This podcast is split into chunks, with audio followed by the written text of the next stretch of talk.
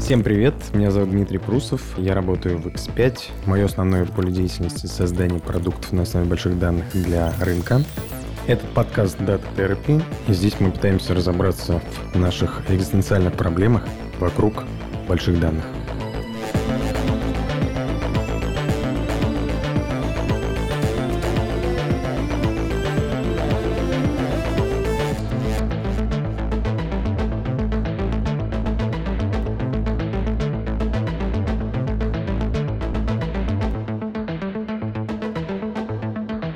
Друзья, привет! Э, очень рад вас видеть, э, и надеюсь, наши слушатели будут рады вас услышать. Давайте начнем, наверное, со знакомства. Представьтесь, пожалуйста, по очереди расскажите, кто вы, э, какой у вас опыт с точки зрения больших данных. Привет, меня зовут Рома Нестер, я профессор Высшей школы экономики и исследователь темы дата-этики. Я курирую магистратуру по управлению продуктом маркетингом на основе данных в Высшей школе экономики. И про тему дата-этики я решил говорить и изучать не случайно, потому что 8 лет до этого я отдал своему стартапу, который мы создали с партнерами. Это стартап как раз по использованию больших данных о пользователях в таргетинге, то есть в том, что людей больше всего раздражает. Мы построили компанию, которая в какой-то момент видела больше двух миллиардов точек знания о том, как россияне каждый месяц заходят на разные сайты, про что эти сайты и как часто они их посещают. И сегодня, мне кажется, крайне важным смотреть теперь на все это не с точки зрения бизнеса, с точки зрения компании, а с точки зрения самого пользователя. Меня зовут Максим Годзи, я основатель проекта Retentioneering, как с названия довольно сложного на русском языке э, звучащего следует, что это что-то связанное с инженерными методами работы над метриками продуктовыми да,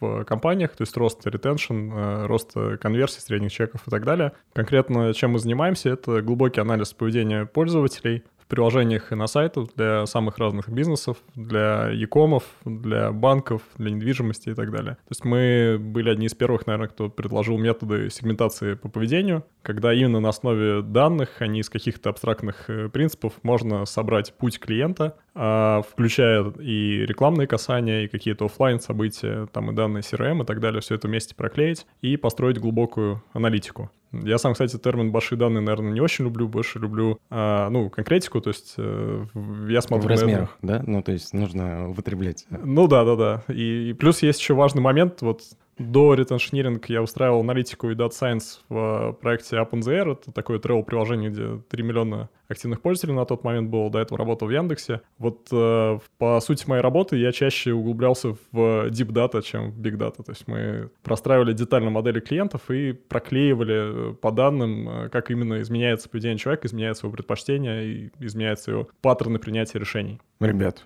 спасибо вам большое за такое обширное представление. Мне кажется, это как раз, э, как раз вы, те самые люди, с которыми можно было бы прекрасно поговорить про тему дата-этики, да, с учетом вашего бэкграунда, с учетом опыта, с учетом непосредственного погружения в а, какие-то стартапы и собственные стартапы. Давайте начнем, наверное, с простого вопроса. Кто-то из вас помнит, когда впервые возник вопрос про так называемую дата-этику? Да, что я имею в виду? Я имею в виду, когда вдруг возник ощущение того, что данные как нефть, да, ее нужно каким-то образом пытаться регулировать относительно конкретных пользователей. Можете какой-то яркий пример вспомнить? Какие моменты, может быть, кейсы, события привели к этому? Наверное, первое мое столкновение с тем, что можно назвать дата-этикой, было, когда мы строили нашу рекламную платформу подключались к рекламной сети Google, огромной сети, в которой сотни тысяч сайтов. И меня удивило одно требование, помимо всех других, которое необходимо было обязательно соблюдать. Ты должен был предусмотреть в любом баннере, в которых там показываются миллионы, возможность нажать кнопочку и отключить тебе показ рекламы. То есть это уже уже был первый звонок о том, что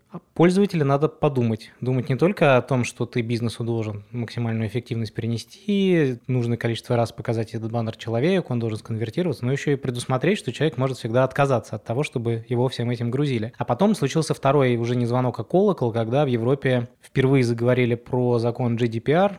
Угу. Это закон, который как раз определил, что интересно, он определил права человека относительно его данных в первую очередь, а затем из этих прав сформулировал уже обязанности компании, потому как они эти права могут соблюдать. Это было в 2016 году, и закон долго вступал в силу, долго ничего не происходило, и в России все тогда отреагировали в духе, ну, европейцы Это у них там, да? Опять сходят с ума, вот это все там борьба за права велосипедистов на синих велосипедах, там все, что нам казалось каким-то таким диковатым. Ну а потом внезапно третий уже не колокол, а практически провозвестник конца света. Google объявил о том, что запретит э, все виды трекингов внутри своего браузера, который занимает большую часть рекламного рынка. Потом, собственно, Apple, который все это время тихо следовал этой политике, сделал то же самое для приложений. Ну и вдруг стало понятно, что старый мир, в котором мы строили свой бизнес, он, в общем-то, заканчивается.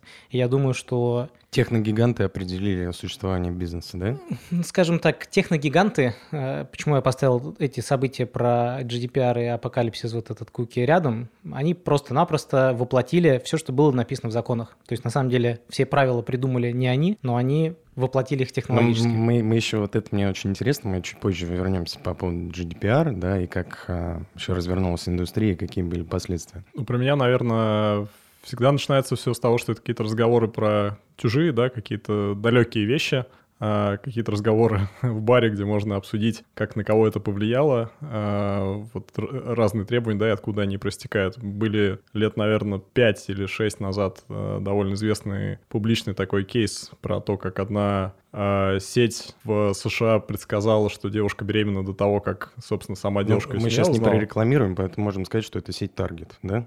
Знаменитый ну, да. кейс. Ее на российском рынке нет, поэтому ребятам не да, страшно да, да, про нее да. говорить. Мы, мы не конкурируем, все нормально. И это порождало как бы разговор сразу в двух противоположных направлениях. Я больше участвовал в разговорах, связанных с тем, что, ну, это кейс того, что персонализация работает, и персонализация искусственных данных может установить больше про человека, чем а, явно известно про него, в том числе ему самому и его семье. А, а вот другая плоскость, она очень мало обсуждалась, но это плоскость того, что когда при этом такое установление происходит, то использовать это можно в разных целях. И вот здесь, наверное, это очень похоже на, тем, что, на то, что сейчас происходит в Питере с самокатами. То есть мы понимаем, что есть какой-то прецедент, да, когда люди, э, ну, все ездят на самокатах, да, в принципе, это понятно, очень много молодежи этим пользуется, и не только молодежи, но есть какое-то количество людей, которые, ну, ввиду каких-то обстоятельств, там, неважно каких, э, ведут себя безответственно, и после этого принимаются меры, которые затрагивают всех. То есть ведет себя безответственно там процентов 2 э, людей, а затрагивают эти меры 100%. И вот с э, данными то же самое. То есть ты можешь э, сконструировать какую-то хитрую модель, применить классное машинное обучение, которое из этих данных может э,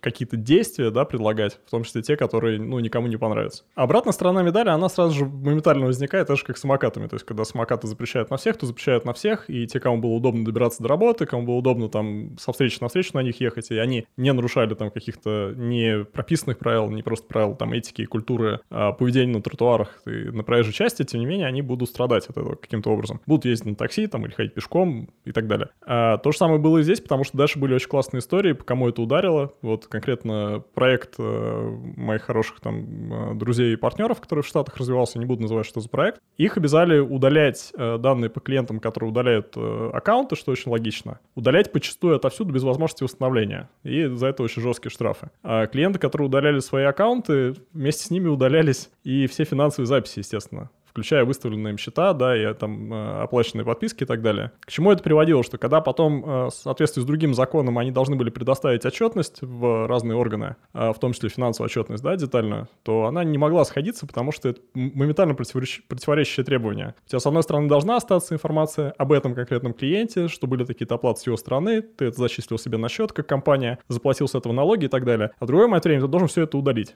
И ты и удаляя нарушаешь один закон, и не удаляя нарушаешь другой закон. Ну, это, мне кажется, кажется, классическая состыковка законодательной и исполнительной власти, да, они зачастую как бы не следуют э, друг другу, так сказать, последовательно, да, из-за чего происходят такие кейсы. То есть если с самокатами ты просто неудобство доставил, то здесь ты поставил бизнес в такое опасное состояние, да, такого конфликта того, к чему тебя принуждает закон. Мне очень понравилось, Дима, то, что ты сказал про законодательную и исполнительную власть. Знаешь почему? Потому что, если подумать, смысл законодательной власти Думы, депутатов. Он же вовсе на самом деле не в том, чтобы принимать законы. Его главный основной смысл – представлять общество.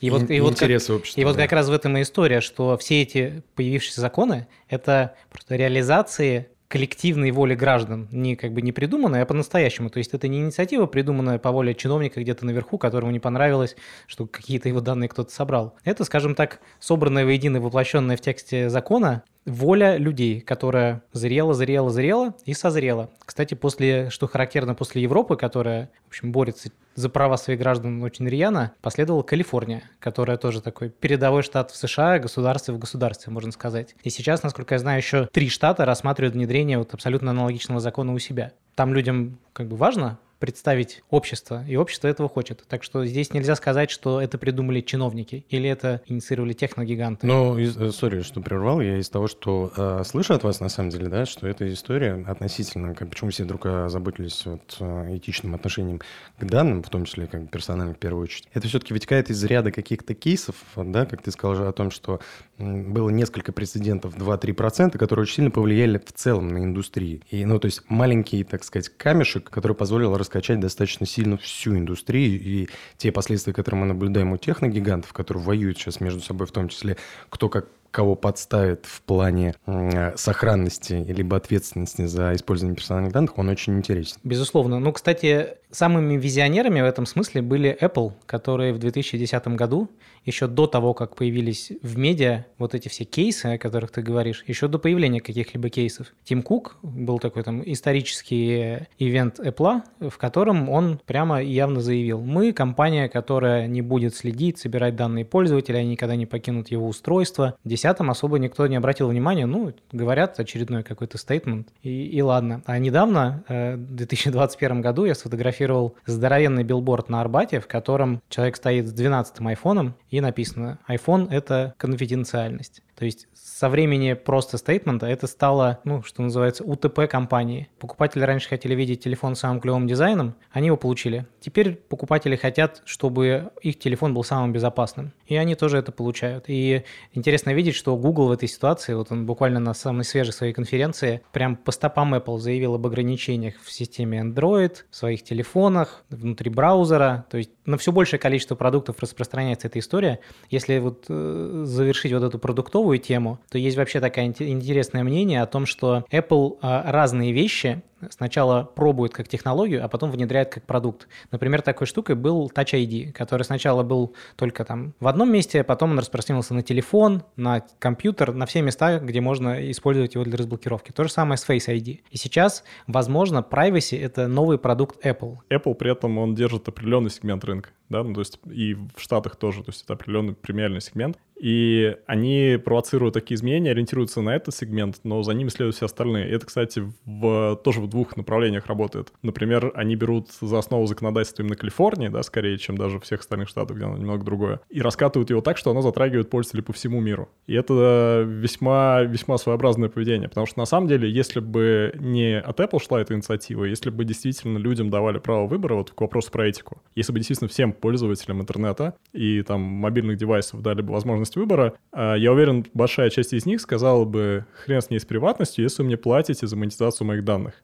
И могли бы получать неплохие деньги с этого. Но мне Никто кажется, их не спросил. Я могу ошибаться, но мне кажется, я видел несколько, ну, прилично лет назад уже, наверное, несколько стартапов на этот счет, да, когда ты, в принципе, отдаешь все свои данные для того, чтобы... Ну, это было в экосистеме рекламной, в первую очередь, понятно, да, как самое продвинутое с точки зрения использования данных, что ты можешь как предоставить и как бы ежемесячно получать доход от того, что на тебя, собственно да. говоря, там таргетируется реклама. Но тут как бы возник такой достаточно интересный, мне кажется, клинч о том, что в принципе, рекламодателю, да, задача, как бы, наверное, донести какое-то уникальное предложение под тебя, ну, для тебя, прошу прощения. И получается так, что ты сразу м, поднял лапки, сказал, окей, я готов получать свои данные 30 долларов в месяц, предлагай мне все, что хочешь. Но фактически, как бы, компания, да, которая производит, не знаю, батончик, сладкий батончик, она, в принципе, не доносит э, вот всю цель там, не знаю, своей маркет-стратегии, своего вкуса и всего остального. Ну, ну то есть это какой-то странный компромисс. Забирают твои данные, на самом деле, не только на тебя будет потом э, таргетироваться эта реклама, для, для которой будут использовать твои данные. То есть, на самом деле, твои данные помогают улучшать рекламу а, я в понял. целом. Да, я понял. То есть, грубо говоря, как некоторая эталонная, эталонная выборка для того, чтобы таргетировать по остальным предложениям. Просто посвятить как квинтэссенции, вот в чем, в чем проблема. Человек недоволен в первую очередь чем? Что без его спроса используются его данные. Второе, а, не ему во благо, да, для наживы кого-то. Ну, то есть там а, какая-то большая компания собирает мои данные для каких-то своих целей, я даже не знаю для каких. Она эти цели достигает, она эти данные использует, она на этом что-то зарабатывает, она со мной не делится. И контроль мне над этим никого не дает. Но вместо того, чтобы, соответственно, этот механизм отработать по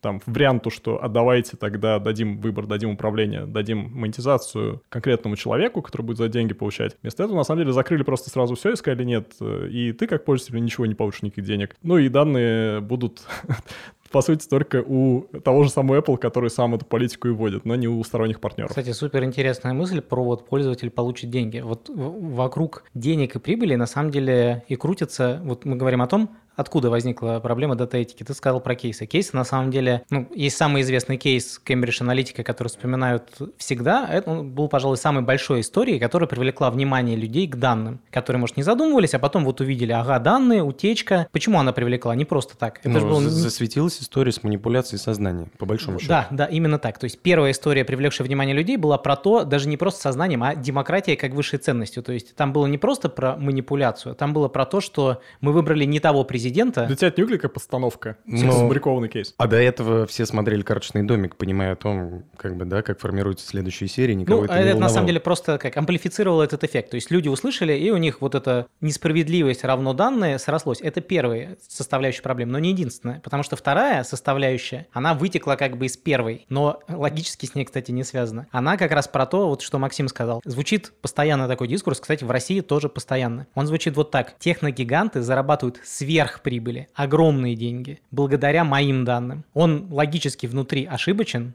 и как бы и концептуально, и по сути, Частично, но, тут интересно Но, но им, именно так это работает. То есть в голове человека есть вот эта сверхприбыль. Это легло еще вот на такой западный менталитет про то, что капитализм в целом уже как-то как идея начал многих раздражать. И это прям такое олицетворение. Вот из меня прям вот прям совсем из меня что-то достали. И вот эти огромные капиталисты стали еще богаче. И э, в фундаменте вот этого недовольства лежит еще такая штука, что э, никто ведь не изучал, как terms of service, то есть то, что ты подписываешь, когда начинаешь пользование сервисом, менялось с годами. Оно же постоянно обновляется, постоянно меняется. Если мы слетаем в 2004 и в 2005 год и посмотрим, что там написано в условиях использования, Facebook особо не делал ставку на какие-то данные, майнинги, вот это прочее. И в голове человека выглядит вот так, причина недовольства. Я договорился об одном, и мы все. Нас всех туда привлекли, мы создали этим ребятам так называемый сетевой эффект, то есть эффект, при котором некая сущность становится настолько большой, настолько всеобъемлющей, что альтернатив ей уже нет, и ты внутри нее как залочен. А потом, бах, и вы поменяли правила. И вдруг мне говорите,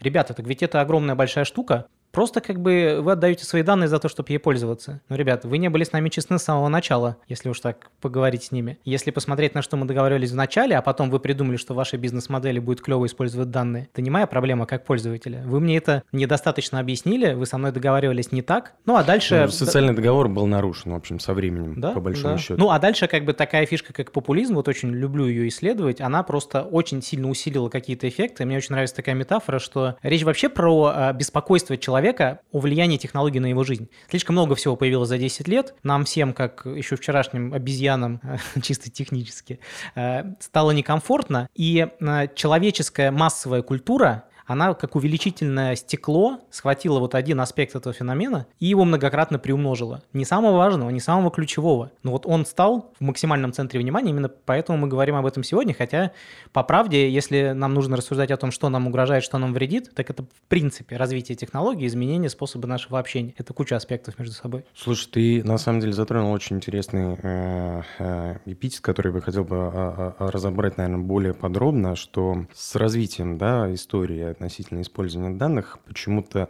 а, в вот этом дата а, этики популизма, прошу прощения за мой корявый русский, почему-то ухватились за негативный кейс. При этом как бы м, никто не педалирует а, тем того, что в принципе данные направлены на то, чтобы тебе сделать удобно. Да, ну то есть почему-то мы всегда цепляемся за... Удобно и дешевле. Удобно, дешевле, комфортнее, да, ты, ты открываешь свой телефон, ты не думаешь, как бы, сколько тебе потребуется доехать до дома, через какое время приедет к тебе такси, как тебе упал э, e-mail и все остальное.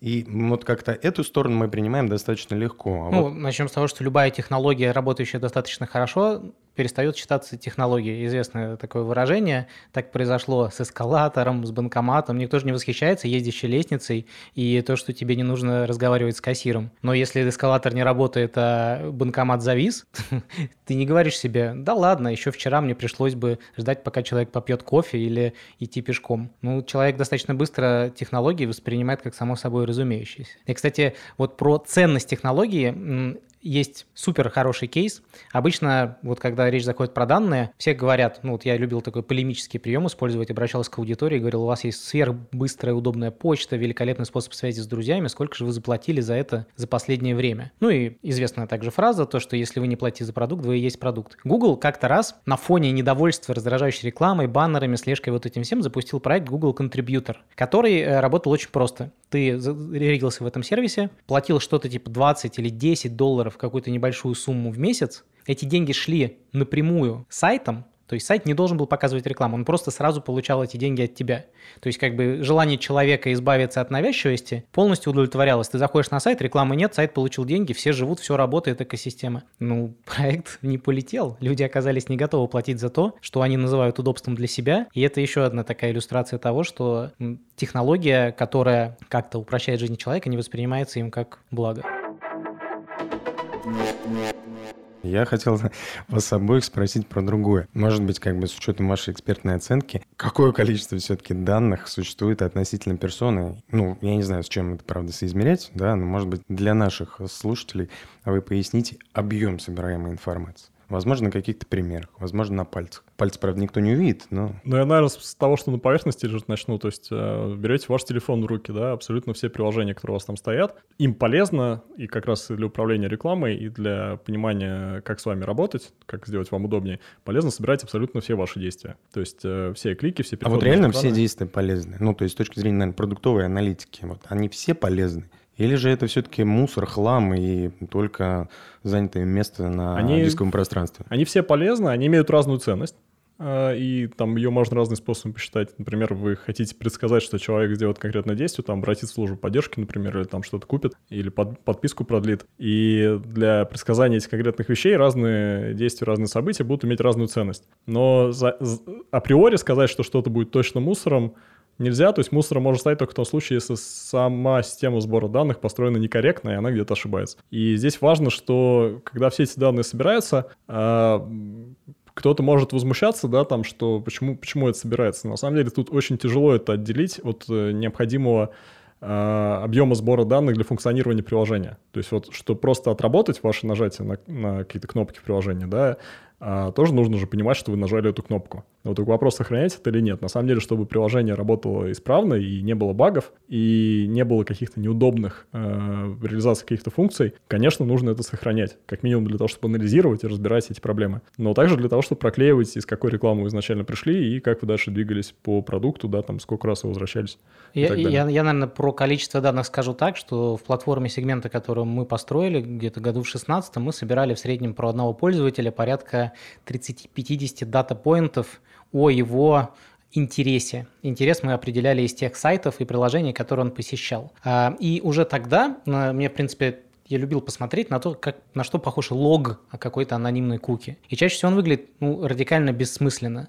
Большая часть того, что люди делают в интернете, они развлекаются. А ценность данных, на самом деле, на мой взгляд, всегда была в том, чтобы не просто чтобы сделать какой-то вывод. Аналитики уже много лет, всегда можно было в Excel попробовать посчитать какие-то закономерности. Ценность того, что называют большими данными, или еще иным взглядом на это посмотреть, это можно назвать вычислительной статистикой. То есть статистика, которая как бы выполняется с большой скоростью на новых мощностях, но статистика, которая была всегда. В том, чтобы найти паттерны в поведении, а паттерн помогает тебе предсказать. То есть предсказать возможность клика, возможность конверсии, и вот это уже открывает бизнесу новые возможности. С такой скоростью и так быстро что-то предсказывать раньше не было возможно. Вот это и есть ценность данных. Но пользователи очень сильно склонны переоценивать ценность данных в целом и данных своих. А недавно в одном издании вышла статья а, Тима Райли, такой экономист и мыслитель э, довольно известный, который сформулировал такое новое мотто.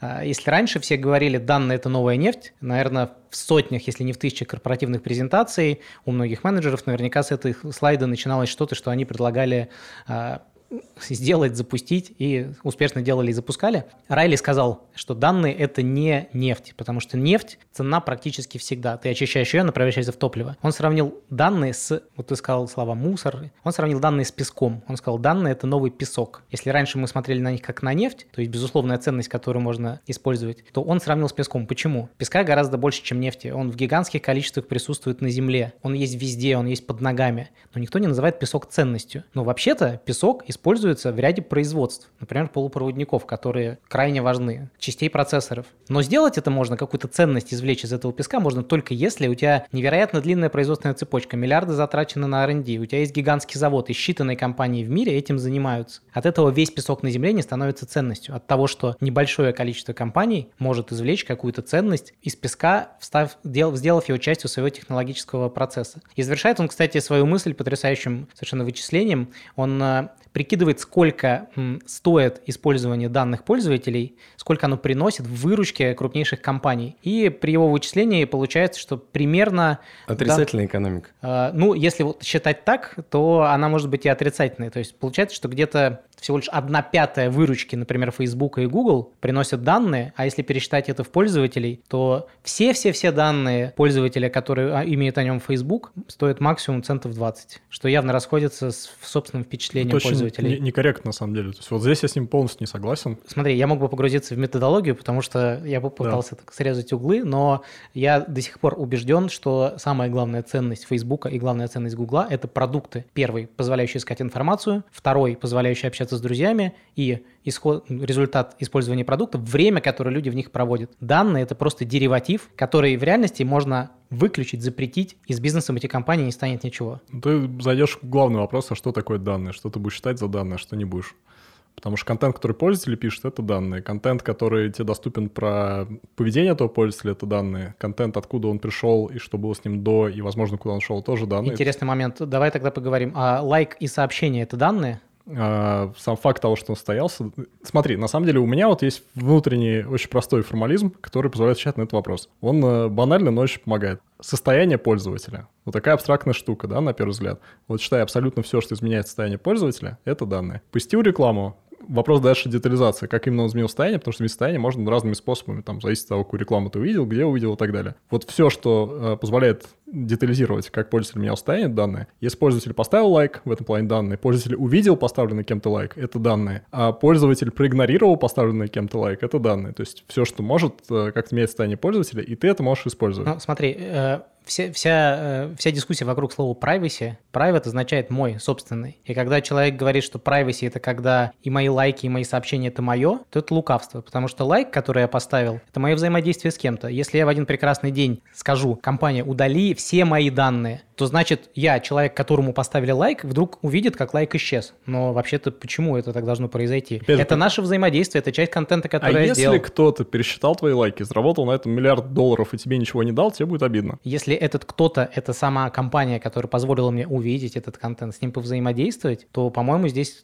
обмен достаточно честный. Она аккуратно передала это право второй компании, которая на этот миллиард заработала. Вот это, кстати, интересный момент, о котором ты говоришь, потому что как раз кейс Cambridge Analytica был э, как раз не про то, что Facebook что-то использует, а про то, что Facebook недостаточно защищает. Угу. И вот как раз э, не, необоснованное обогащение, как э, термины какие-то прокурорские у меня уже получились, но вот это необоснованное обогащение на данных и недостаточная защита данных – это две совершенно разные вещи. Но смешаны они сейчас в дискурсе, в обсуждении абсолютно в одну кучу. Про вот э, аналогии, которые Релли при, приводит, про песок я не очень согласен, но выглядит очень сложно, и его оценка явно занижает э, влияние данных на бизнес-компании. Кажется, оценка была бы правильно, что вот ты продукт создал, у тебя пользователи — это овцы, а шерсть, которую ты с них получаешь, это данные. И поэтому всем обидно в этом, в этом ключе. Но при этом ты понимаешь, что овцы важны не только мясом, а именно шерстью. Потому что мясо ты получишь один раз, а шерсть будешь получать регулярно. И у всех вопросы будут к пастуху, да? Максим, да. Вы, вы не прошли э, собеседование на кандидатуру офицер по защите данных нашей компании с такими метафорами. Давайте тогда, если не про песок, вернемся. Рома затронул заезженную фразу, которая была во всех стратегиях у компании, что данные – это новая нефть, на ней мы будем строить нефтеперерабатывающий завод и продукты, связанные с ним. И тогда же, да, во всех стратегиях а, фигурировала фраза о том, что компании, которые больше собирают данных и используют их, они становятся лидером. Это так, на ваш взгляд? Там есть э, положительная обратная связь, да, такое самосбывающее пророчество, понятное, потому что компания, которая уже занимает большое место на рынке, она имеет, э, во-первых, очень много данных, но это звучит абстрактно. Здесь надо четко сказать, что это много данных и, типа, очень много разных пользователей. И здесь очень важно, что это вопрос не только объема, вопрос еще того, что называется unseen species. Что это такое? То есть у тебя, ты там поехал в Африку, провел там два дня, ты увидел какой-то объем бабочек. Ты провел там две недели, увидел другой объем бабочек разных. Э, провел там три месяца, ты получил какое-то исчерпывающее представление о том, какие бабочки вообще бывают. Провел несколько лет, и ты как бы, ну, все максимальные виды переписал, у тебя уже есть красная книга какая-то и так далее, и так далее. Фишка в том, что среди этих бабочек кто-то может тебе давать очень особые, э, особую экономику, да, то есть давать тебе много денег при маленьких твоих затратах и так далее, и так далее, иметь какие-то особые потребности, из этого может рождаться отдельный бизнес и так далее. Вот э, крупная компания, она имеет много данных и в плане объема аудитории, и в плане, соответственно, различных э, особых кейсов, особых ситуаций, которые она видит, и имеет возможность ставить больше экспериментов. И крупная компания, она изначально уже имеет это, и крупная компания, имея это, она имеет потенциал к усилению этого аспекта. То есть добавлять какие-то фичи просто для того, чтобы протестировать, а как пользователь будет с ней взаимодействовать и узнать больше про него и так далее, и так далее. То есть вот я думаю, что про сверхприбыли и особую роль в решении конкуренции данные точно играют, потому что вот кейс даже с монополизмом, да, можно очень легко проиграть. Если 30 лет назад новый игрок выходил на какой-нибудь существующий рынок, ему приходилось бороться с чем? С тем, что у конкурентов построенный бренд и отлаженные бизнес-процессы. Э, да, ну и там какая-то буферизация по персоналу, по, по финансам, которая позволяет играть там маркетинговые войны, демпинговать по ценам и так далее. А сейчас новый игрок еще в первую очередь столкнется с тем, что он ничего не знает в таком объеме про своих пользователей, про клиентов, сколько знают э, его конкуренты. А конкуренты поэтому дешевле будут покупать э, рекламу на нужный сегмент аудитории и так далее. И здесь для маленьких компаний,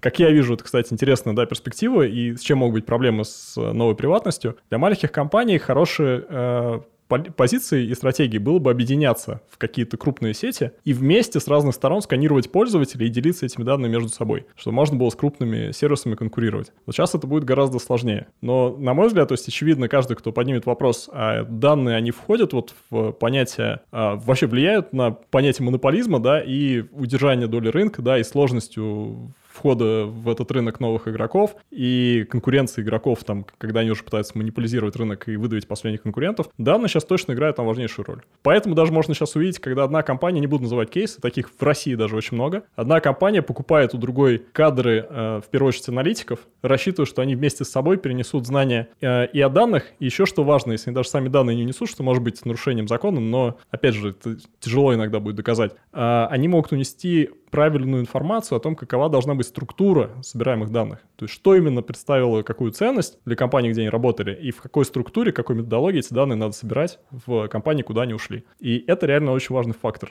А, то есть можно получить большие инвестиции, не имея вот этих нужных данных, нужной методологии, нужной структуры, можно с большими инвестициями проиграть рынок. Я, у меня, наверное, ответ будет отличаться. На мой взгляд, большие данные – это классический пример вот этого хайп-сайкл, который придумал Гартнер, он был как раз на пике в середине десятых, и это даже, наверное, чуть раньше, это была штука, которая позволяла поднимать инвестиции, привлекать клиентов. Неважно, что ты делал внутри. Если ты показывал клиентам, что у тебя там что-то делают внутри умные алгоритмы, оба слова с большой буквы, то это как бы выглядело круто, позволяло преодолеть много барьеров. Но я понял в какой-то момент, что использование в первую очередь больших данных, то есть я каждый раз подчеркиваю, что просто данные и вот то, что мы называем большими данными, это все-таки немного разные сущности. Большие данные – это продукт быстрого интернета, огромных э, сервисов, скорости обработки, скорости принятия решений. Вот это все про большие данные. Так вот, вся история с большими данными, она, возможно, определила бизнес для нескольких компаний, пересчитать которые можно на пальцах одной руки, ну, и которые мы все используем каждый день. Но чаще всего данные – это просто амплификатор, усилитель бизнес-процессов, которые в компании уже есть. Самый частый кейс, который мы встречали в рекламе, э, занимаясь большими данными для таргетинга сегмента, мы приходили в компании, мы обсуждали вопросы больших данных, говорили, какие супер интересные таргетинги можно сделать, принятие решений за секунду, секунды и так далее.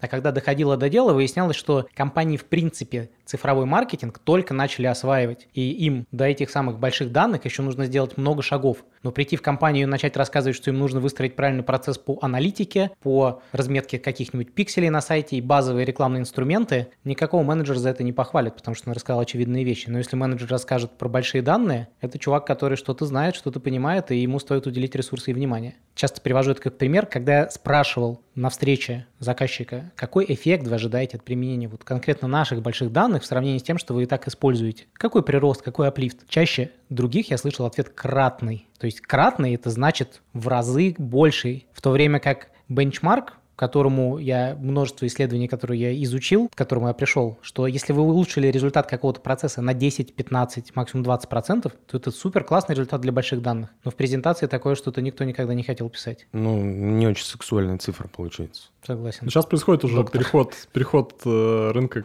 к более глубокому пониманию этого вот за последний год. Потому что два года назад я тоже слышал то, то, что ты описываешь ровно в такой обстановке. И более того, когда ты спрашиваешь потом, а какие цифры у вас сейчас, то оказывается, что эти цифры не считаются нормально. То есть люди хотят а, сложную email какие-то дополнительные системы, но базовую свою экономику, там, юнит-экономику они не посчитали для себя. Даже там довольно крупные ребята. Но сейчас уже ситуация, она в этом плане меняется. То есть два года назад большие данные были как розочка на торте для многих. Это надо иметь, даже как email, э, там какой-нибудь еще, не дай бог, искусственный интеллект, который да, должен помочь. Популярно были популярны эти аббревиатуры. Сейчас уже понятно, что много отчетов люди на этом сделали, да, много по шапке получили за то, что реального эффекта-то нет. И сейчас уже ситуация развивается к тому, что окей, давайте, ну, реально перестроим что-нибудь. И, но, правда, при этом наша работа, например, когда мы приходим в компанию, она часто завязана не, то, не только на то, чтобы какие-то реально очень умные услуги сделать по обработке данных и так далее, а, или там строение моделей, но и помочь базово навести порядок, частично с помощью построения таких моделей, да, но базово сделать так, чтобы базовые системы бизнес-процесса, о которых ты говоришь, работали. Вот про амплификацию я полностью согласен. То есть если бизнес-процесса нет, э, данные, конечно, не помогут. Ну, возможно, это просто наша культура, да, через боль, через страдания приходить к тому, что нужно было все-таки подготовиться, правильно обучиться, да, прежде чем как бы идти сразу строить а, ракетоносители.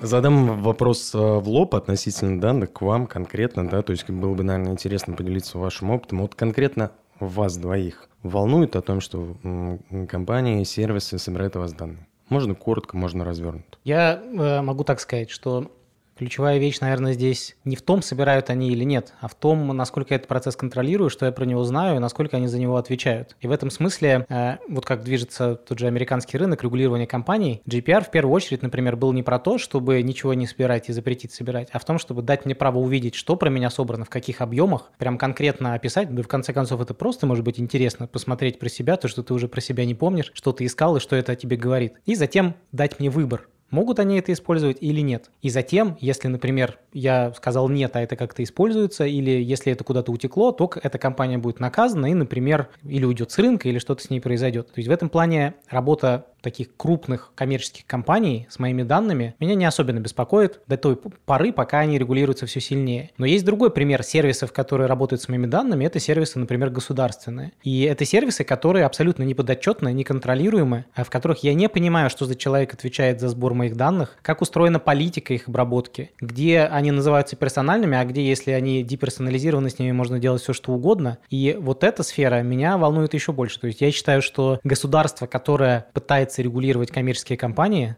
должно быть само в первую очередь примером прозрачности, э, регулируемости и ответственности. И вот меня скорее беспокоит вот эта вещь, то, что у нас совершенно в равных темпах растет использование пользовательских данных и в коммерции, и в государственных сервисах, но в одном случае оно жестко регулируется и наказывается, в другом оно как-то происходит само по себе в обмен, на некое такое мнимое удобство. Когда э, шла история на взлет про блокчейн, то вообще-то как бы главным преимуществом блокчейна всегда называли э, прозрачность и неизменность. И вот это две вещи, которые, наверное, в первую очередь мне хочется видеть от тех сервисов и компаний, которые мои данные собирают. Чтобы если мои данные собраны, я, как, не знаю, вот с некоторыми продовольственными товарами, как сейчас это происходит, мог отследить целиком всю цепочку, как они прошли, где они использовались, кто их собрал, вплоть до фамилии ответственного человека на каждом этапе, чтобы я понимал, кто, если что, должен отвечать за что-то произошедшее с моими данными, а не некая некая компания или ведомство в целом. И я думаю, что вот такая блокчейнизация, то есть некий реестр, в котором все это будет писаться, не была бы возможна лет 10 назад, но сегодня мы обладаем технологиями, скоростью взаимодействия такой, что это все возможно, достаточно только административной воли и со стороны компании, и со стороны регуляторов. Ну, я сразу тогда забегаю вперед, как бы ты думаешь, мы к этому придем? Я думаю, что это то, во что должен превратиться общественный запрос с «давайте им все запретим» плюс «давайте мы разделим эти самые большие компании», как это звучит в США, к тому, чтобы требовать вот этой прозрачности полной и ответственности. И я тут э, возьму, так сказать, свою записочку как раз к твоему комментарию. И вот я посмотрел декабрьское исследование в ЦИОМа, и там 29% россиян вообще не волнуют, как используют его персональные данные. 29%? Из запрошенных. Угу. В декабре. Да, а я отвечу мировой тенденции, что тот же Pricewaterhouse говорит, что 34% э, только за прошлый год э, изменили свое отношение к данным в мировом масштабе в сторону того, что они не хотят, чтобы их данные собирались. То есть эта цифра, она про динамику. То есть за год треть по сравнению с теми, кто не хотел сбора данных, еще приросла. Плюс 56% по гартнеровскому опросу говорят, что мы готовы отказаться от любой персонализации и даже персональных скидок, только бы нам нас избавили от сбора наших данных. Я на самом деле вернусь к эм, тезису относительно того, что компании, да, борются за экономику внимания, но мне есть такое ощущение, вот я могу ошибаться, что на самом деле мы немножко лукаем а, в этой составляющей. Ну, объясню почему. В принципе, человек – существо достаточно ленивое. Да, и все, что его освобождает от ненужных, так сказать, действий, оно очень легко воспринимается. И, может быть, компании как раз подстраиваются под эту историю, да, придумывая какие-то умные алгоритмы для того, чтобы найти мне нужный контент, и мне не нужно щелкать, как на классическом ТВ по каналам, найти то, что интересно. Я нажимаю кнопку, мне приезжает пицца, я не жду, да, когда я все это куплю в магазине и приготовлю сам. Не лукавим ли мы здесь? Я тебе э, легко здесь, кстати, отвечу. Ты сказал, что человек существо ленивое, мы фактически ему просто доставляем контент проще, быстрее. Э, давай немножко как бы усилим эту метафору. Человек – существо ленивое, он получает удовольствие от потребления, правильно? То есть Совершенно потребление, верно, ты конечно. пошел, э, потратил деньги, что-то получил. Э, какой, какая идеальная машина, заменяющая тебе потребление, где ты тратишь деньги, что ты получаешь? Машина, которая с гораздо большей скоростью позволяет тебе это делать. Это казино и игровые автоматы. Ты приходишь, садишься перед автоматом, вставляешь в него деньги, бах, получаешь эндорфины. Бах, получаешь пардон, дофамины. Бах-бах, это, смотри... Это уже это, лудомания. Но это это то же самое, что потребление. Ты как бы просто для ленивого человека дал ему еще более короткий путь к этой дофаминовой петле. Вознаграждение, легкое усилие. И почему я, кстати, вспомнил про казино?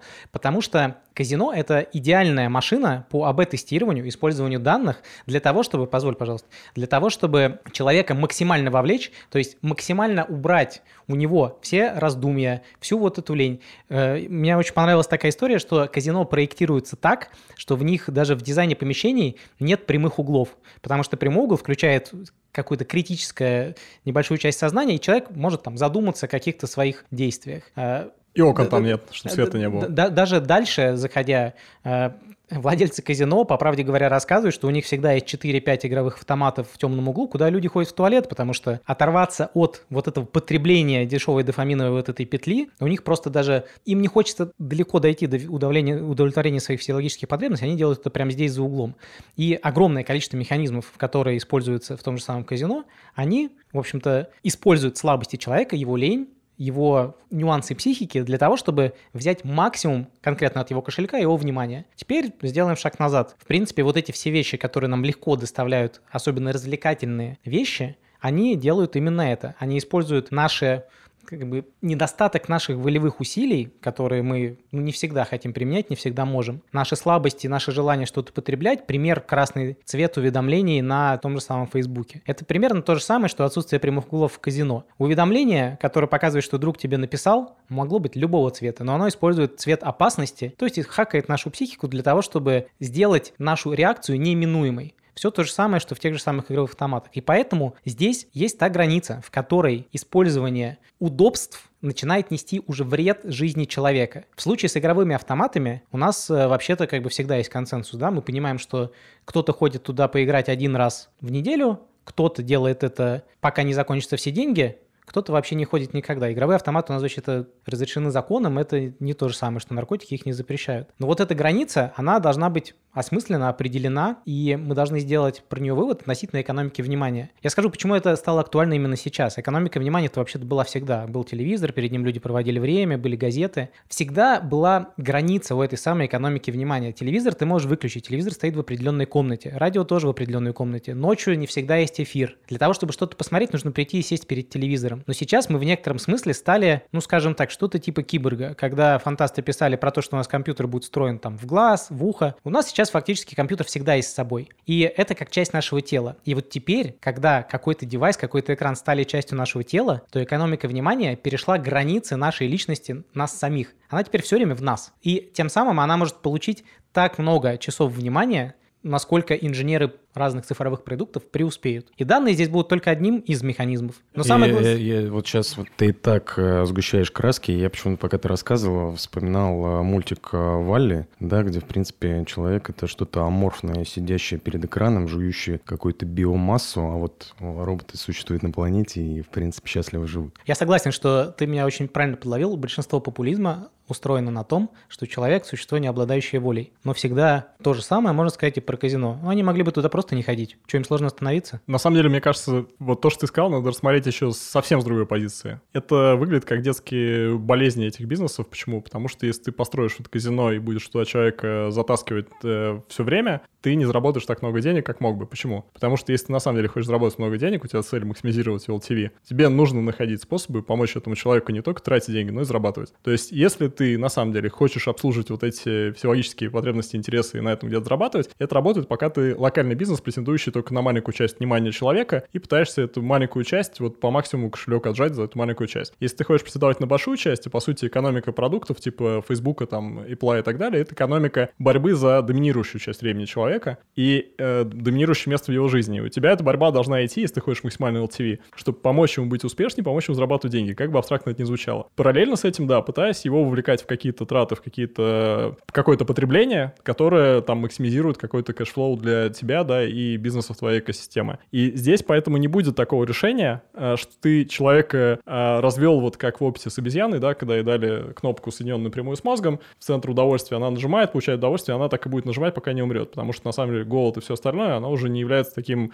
важным э, стимулом для того, чтобы что-то сделать. Здесь, мне кажется, бизнес, который э, вот сейчас детская, этап детской болезни, э, это все проходили, да, то есть бизнес работали сначала с данными для того, чтобы максимизировать продажи и конверсию, а сейчас уже даже интернет-магазины понимают, что нужно максимизировать ретеншн, что нужно заводить человека в приложение, нужно с ним выстраивать долгосрочную работу, нужно где-то развивать лояльность не абстрактно, да, там какие-то карточки лояльности выдавать, а действительно показывать ему, что это какой-то сервис, который является частью его жизни, который ему в этой части жизни помогает. И поэтому человек туда сам возвращается, не через платную рекламу, а сам. Вот здесь, мне кажется, то же самое. То есть грамотная бизнес-эксплуатация в самом жестком, самом прагматичном, самом рациональном аспекте эксплуатации того, о чем ты говоришь, она должна привести к тому, что бизнес будет пытаться кастомизировать для тебя образовательные услуги, кастомизировать для тебя развивающий контент, кастомизировать для тебя мотивационный контент, потому что если ты будешь просто дома лежать под одеялом и смотреть постоянно в YouTube, ты и другие там 6-7 э, миллиардов населения Земли максимум денег твоему бизнесу не принесут. Это звучит слишком долгосрочно для того, как для компаний, которые принимают решения, основываясь на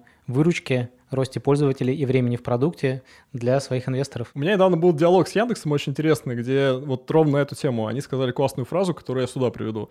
А, фраза была такая, вот если мы там 3-4 года назад работали горизонтом там полгода, сейчас мы работаем горизонтом там лет 5. Это означает, что, скорее всего, учитывая, там, опять же, что происходит с компаниями, как они развиваются, и как те же самые там данные технологии позволяют им набирать зрелость, когда мы поговорим с Яндексом года через два, ребята скажут, что мы работаем на горизонте 10-15 лет. А что это за горизонт? Это горизонт, когда люди успевают получить образование, сменить работу, э, проявить себя как-то в жизни, стать богаче или стать, соответственно, беднее. И мне кажется, уже э, в таких сервисах, как там Яндекс, Озон и так далее, напрямую будут думать, так же, как Facebook сейчас думает о чем? О том, как э, подключить к интернету больше людей на Земле, чтобы тупо пользователей Фейсбука стало счет этого больше. Это казалось супер абстрактным и непонятным э, лет 20 назад или там 15. Сейчас это уже кажется супер понятной проблемой. Растить рынок можно за счет людей. Давай я тебе так скажу, что если бы я был компанией с большим количеством сотрудников, особенно молодых, которых мне надо удерживать, то я бы, конечно, взял бы на вооружение то, о чем сказал ты. Действительно, им стоит говорить про то, что ваша стратегия на 5-10 лет включает интересы о человеке. Но затем, когда будут ставиться задачи, как нам получить выручку конкретно в этом квартале, это придет к одному менеджеру, потом к другому, и там по пути уже никто не будет думать о том, насколько это экологично, практично, правильно. Я думаю, что здесь хорошая метафора с тем, как сейчас развиваются компании, например, в секторе FMCG, особенно те, которые производят вредное питание.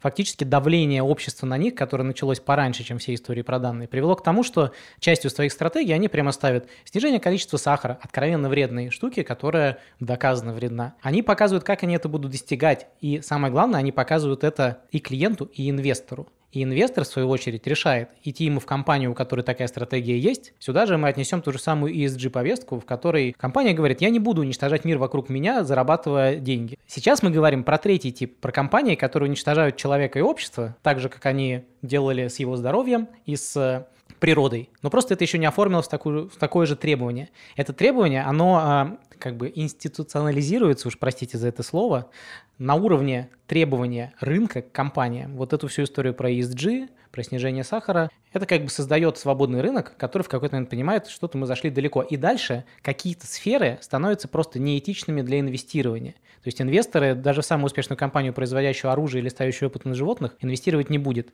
Сейчас у нас такой стадии нет. И я думаю, что мы постепенно к этому придем. Но это опять а, история про социальный договор, который петлей замыкается как раз на, в том числе на инвесторах между а, как бы деньгами и правильным выбором дальше. Я хотел бы подвести итог нашей программы. И давайте попробуем все-таки понять а, для наших слушателей. Вот я конкретно слушатель не понимаю, как мне относиться к сбору данных. Что мне делать? Какую позицию мне принять? Во-первых, то, что если вы не делитесь данными, то вы как минимум лишаете дохода тех, услугами кого вы пользуетесь. Это малый бизнес, который ищет своих клиентов через тот же самый рекламу в том же Фейсбуке. Э, тут интересный момент, да, что когда Цукерберг вступил в эту войну с Apple, войну как бы понятий, войну пиара, он выкупил огромное количество первых полос в деловых изданиях, где было написано, какое количество малых бизнесов умрут из-за того, что вы запретите сбор данных. Он не лукавил, хотя, конечно, на таком уровне искренне, искренности и честности ждать не стоит.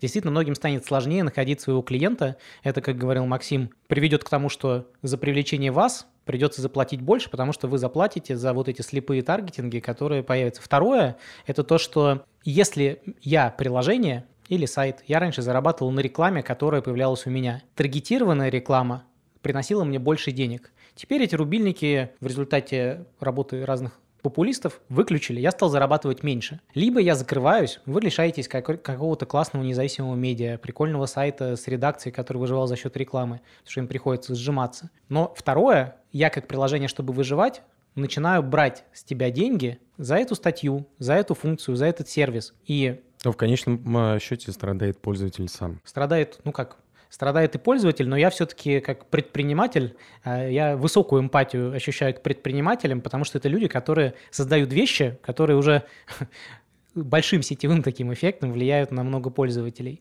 Ну и важно всегда помнить, что когда приложение становится платным, и вы начинаете платить приложению, то треть, а то и больше забирает себе Apple, и это тоже как бы заставляет и с вас брать больше, и жизнь вот этого приложения не делает лучше. То есть вы, как пользователь, должны подумать, как устроена экосистема получения информации, получения услуг, какую роль в ней являет то, что там вас кто-то привлек, какие-то таргетинги использовал, и подумать о том, что когда вы говорите «нет, я никому ничего не отдам», где-то умирает маленький бизнес, маленькая редакция, и пусть это звучит э, может быть, немного наивно, но работает технически это именно так. Плюс могут э, даже не то, что умирать, а не создаваться какие-то такие бизнесы, которые даже не получат шанса выйти на какой-то стационар, потому что не смогут привлечь свою стартовую аудиторию. Особенно, когда мы говорим о том, что если у вас есть какой-то уникальный интерес или уникальная потребность, редкое заболевание, не дай бог, или какое-то особое редкое хобби, а получить шанс, что именно под вас создадут какой-то классный продукт, который вот решает задачу, которая у вас есть, будет очень трудно, потому что компания, которая такое сделает на очень узкую аудиторию, найти сразу свой таргет и подтвердить жизнеспособность бизнеса будет гораздо тяжелее тяжелее, чем сейчас. Добавок к тому, что сказал Роман, я совсем согласен его тезисами по поводу того, что нужно очень осмысленно понимать, да, как работают все эти системы.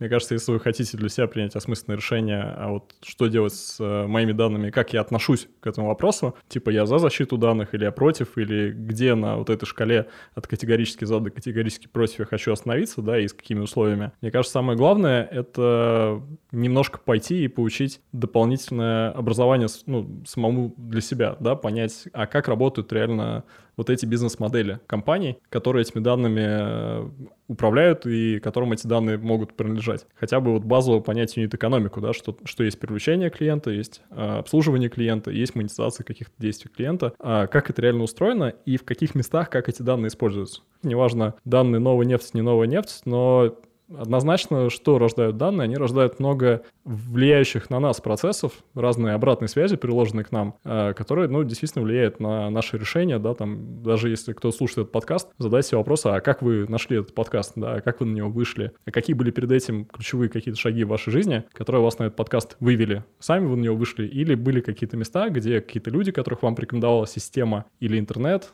они повлияли на это решение, и вот вы теперь это слушаете, и какой контекст информации до и после этого, как будет формировать вашу жизнь. То есть основной вывод все-таки это как бы самостоятельность и осознанность в принятии решений. Как всегда. Максим Рома, огромное вам спасибо. Это, честное слово, это была очень увлекательная дискуссия. И в конце я обычно спрашиваю у всех а, наших гостей, так уж как бы сложилось, это какой последний продукт вы покупали в сети X5? Йогурт с бананом. Как ни парадоксально, наверное, бананы.